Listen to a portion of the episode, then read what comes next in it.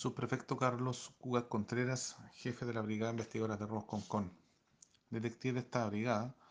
lograron la detención de dos personas chilenas de 19 y 22 años de edad en la población Los Aromos, comuna de Viña del Mar, por el delito de robo con intimidación.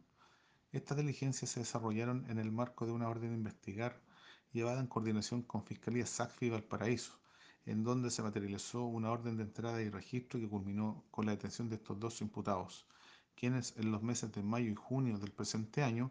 protagonizaron tres delitos de robo con intimidación que afectó a la panadería de nombre Udari de la comuna de Viña del Mar,